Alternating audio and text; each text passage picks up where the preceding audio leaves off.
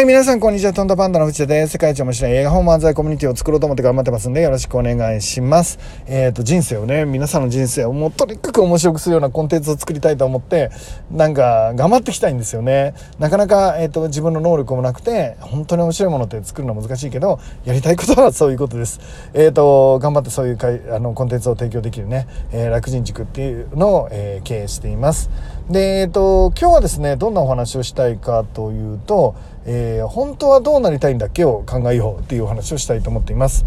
えっ、ー、と、その前にですね、今夜は、えー、動物占いの勉強会がありますね。え動物占いの勉強会ぜひ出てください。えっ、と、めっちゃ面白いと思う。自分で言うなって感じですね。はい。めっちゃ面白いと思うし、えっ、と、動物占いの3分類っていう、まあ基本的な動物占いと、あと働き方教室って言ってですね、えっ、と、その働き方、え今の働き方どういうのがいいかなみたいなお話と、まあ、2つ、えー、させていただくような回になります、えー、いつも2時間半ぐらいかかるんですが今日はなんとかですね1時間ちょっと 半分ぐらいの時間でね終わらしたいなと思ってますね、えーと、2時間はいかないように、えーと、1時間半もできたらいかないように、え、お話ができたらいいかなと思っています。ちょっと巻きでね、えーと、といろいろ切っちゃうと思うんでもう本当濃密なものが作るんじゃないかなと思います。あとは、えーと、ライフデザインですね。新刊ライフデザインは1万にしたいと思って頑張っています、えーと、タイミングをしたっていうところもあるんですがあんまいろいろトラブルがあってね。でも、えー、そんなのは言い訳になりません、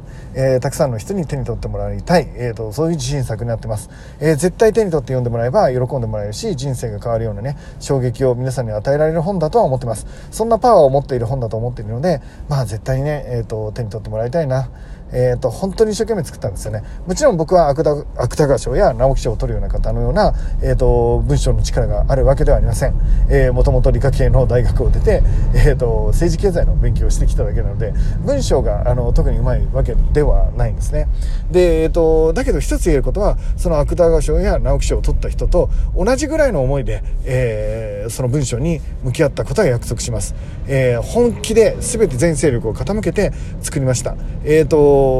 ちょっと作ってる時の僕の姿を見せたいぐらいですけど、えー、本当に全力で作ったと思います、えー、思いを込めたっていうことだけはその芥川賞や直木賞の方に負けていない自信があります、えー、ぜひ手に取ってもらってその僕の一生懸命なところをねまた感じ取ってもらえたら少しは何か皆さんに対してね、えー、プラスな影響をね与えられるんじゃないかと思って楽しみにしています、えー、ライフデザイン、えー、Amazon では検索するときは全部ひらがなで藤田直之って検索してもらえば僕しか当たらないので、えー、ぜひ試してみてください。さい。よろしくお願いします。えー、お願いしますえー、もうなんとか一番行きたいです。その先の未来を作りたい。えー、その先の先の先の未来を作りたい。えっ、ー、と、必ず皆さんを幸せにするような世界を作るために、え頑張ります。今、僕自身は自分の、えーと、幸せとか遊びとかにはあまり興味がありません。もちろん、あの関係者もいるし、家族もいるし、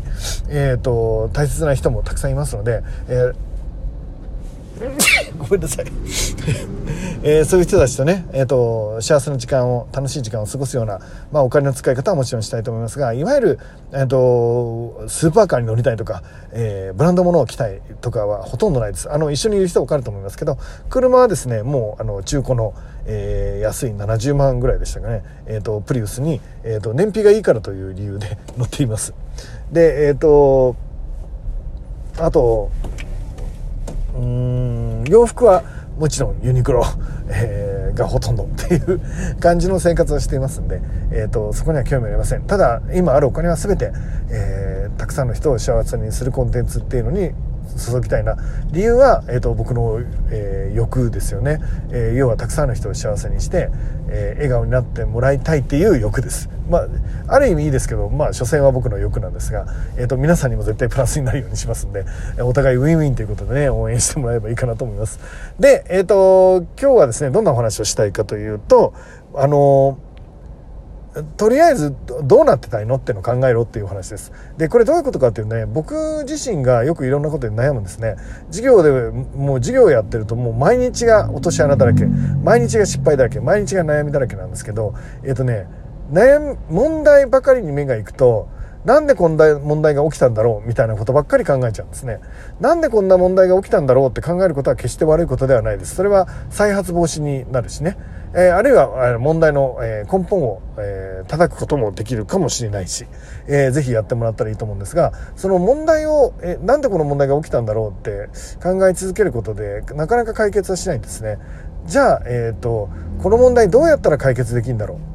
っていう思考になればいいのか。もちろんそれも重要ですね。それも考える必要があります、えーと、その問題の解決策を、えー、見つけていくんですね。でもその解決策を考える前に一度考えてほしい重要なことがあります。それが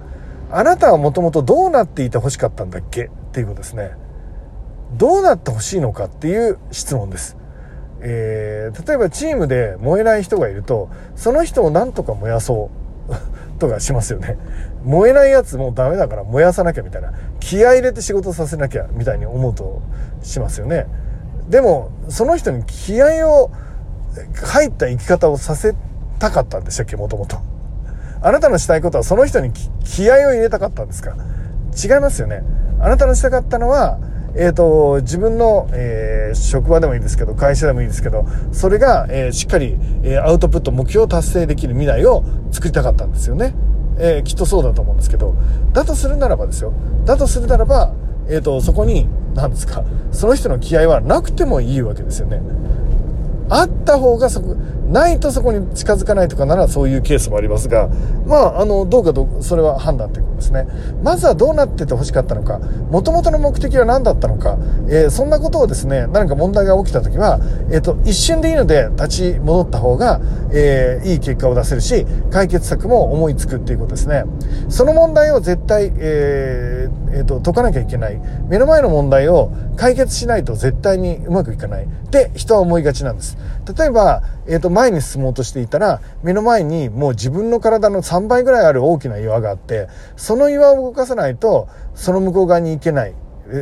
えー、前に進めない。ってなるとですね、一生懸命その岩を動かして、これは動かせない。これは動かせない。動かせないから俺はもうダメなんだ。っていう判断になりますよね。でも、もともとの、えー、目標はですね、えー、その前にある場所に行くことでしたよね。なので、あ、だったら岩はここで邪魔だから、岩動かせないんだったら右から迂回するかって思うでしょっつってんです。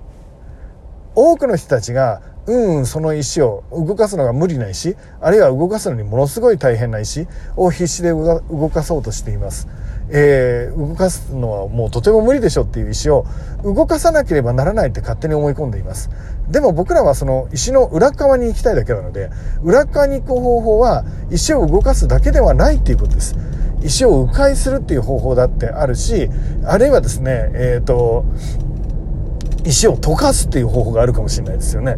で、もう何にしてもですね、いろんな選択肢が、本当はどうしたいんだっけって、もともと何がしたいんだっけっていうことに回答を持つことによって、えっ、ー、と、アイデアがね、いろいろ浮かぶケースもあるっていうことです。えー、例えば何があるかなうーん、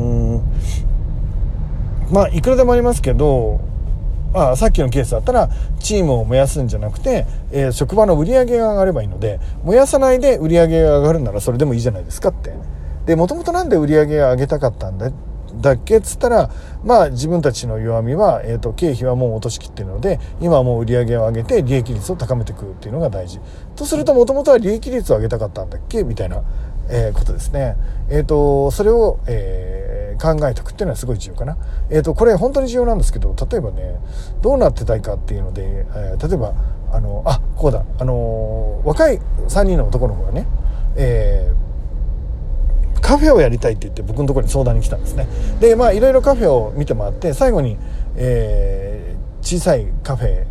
10人ぐらいですかね。積数10人ぐらいのカフェを祐天寺で僕の友達がやってるんでそこに連れてったんですね。そしたらその子たちが「あこうこうこういうカフェやりたかったんです。僕らがカフェやりたいのは、えー、とこうやってお客さんとカウンターの中で僕ら3人がいてなんかワイワイしゃべりながら毎日おしゃべりしながら生きていけるような楽しい、え、カフェをね作れたらいいと思ってるんです。って言ったらそのオーナーの子子が、えーと、彼ら若い子3人ですねやめた方がいいよってもうまさにドリームキラーみたいなこと言うんですね。理由は、えーと、この10席ぐらいの小さな店だったらせいぜい1ヶ月の売り上げなんか90万円ぐらいにしかならないんですよ。で90万円ぐらい100万円ないような売り上げの中で大体ですね、えーと、3割ぐらいが人件費に充てることができるので、まあ、人件費は全部で30万ぐらい出るのが精一杯と。でそれを3人でやったらですね、まあ、1人10万ぐらいにしかならないんですよ。